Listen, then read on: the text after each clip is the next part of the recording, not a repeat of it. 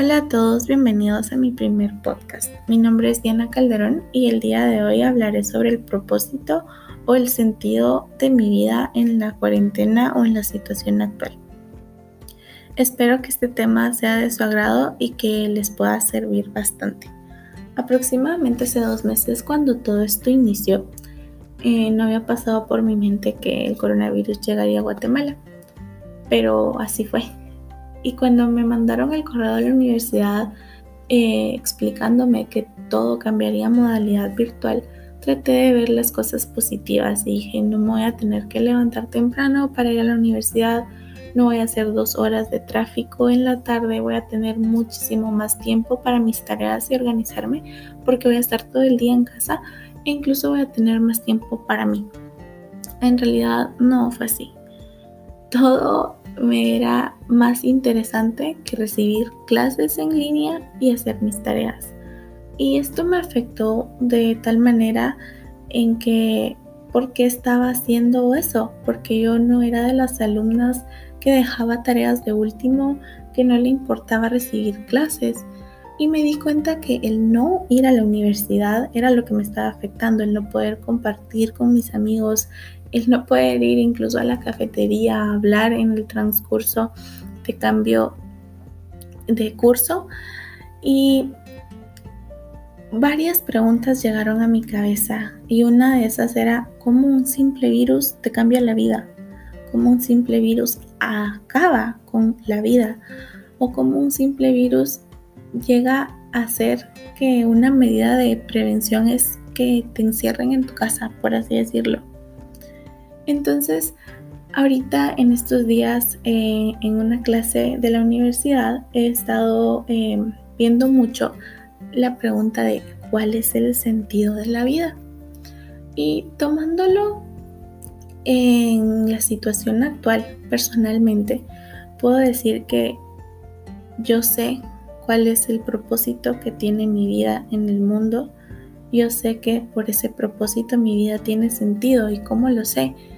Soy cristiana evangélica y yo sé que Dios me da esos propósitos a mí, tanto personales como para que yo pueda ayudar a las otras personas. Entonces, el estar seguros de cuál es tu propósito y de que tu vida sí tiene sentido, no hace que te afecte demasiado el estar encerrado, el estar pensando cuándo esto, cuándo se va a acabar todo esto entonces decidí ponerme en el lugar de las personas que sí están siendo afectadas drásticamente por la pandemia. Y me puse a pensar, ¿qué pasaría si yo, si ya soy madre, me quedo sin trabajo y no puedo darles de comer a mis hijos? ¿Qué pasa si yo estoy trabajando para pagarme la universidad y me suspenden del trabajo y no puedo seguir estudiando?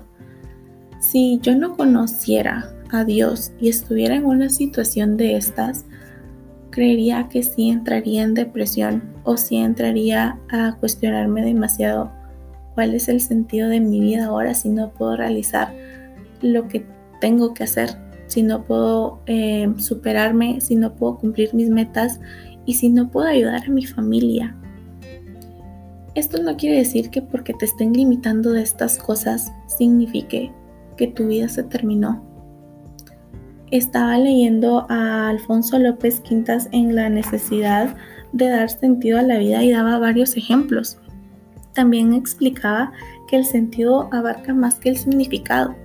Nosotros muy fácil sabemos el significado de estar en cuarentena, que es el que no se propague la, la pandemia o el virus. Pero en sí, ¿cuál es el sentido? ¿Ya nos pusimos a pensar cuál es el sentido de estar en casa? Posiblemente digamos, sí, como por el significado, no propagarlo, pero eso es el significado. Podemos pensar también que esta situación trae solo cosas negativas, pero no, también trae cosas positivas y voy a dar el ejemplo de una de ellas más adelante. Siguiendo con el texto de López Quintas, daba ejemplos acerca de dos personas no videntes. Una decidió acabar con su vida porque se le acababa la vida al no poder ver. Y otra decidió tomar su situación y ayudar a personas que estaban con la misma situación, el no poder ver. También daba el ejemplo de una persona que se quedó en silla de ruedas y no pudo seguir con su carrera y sintió que todo el mundo se le vino abajo y que ya no podía hacer nada en la vida y que no tenía por qué vivir. Pero ¿por qué no tomamos esas situaciones y las convertimos en cosas positivas? Sé que a un principio puede ser muy difícil por la situación y es muy drástico, pero ¿cómo vamos a saber que somos buenos en otra área si no lo probamos?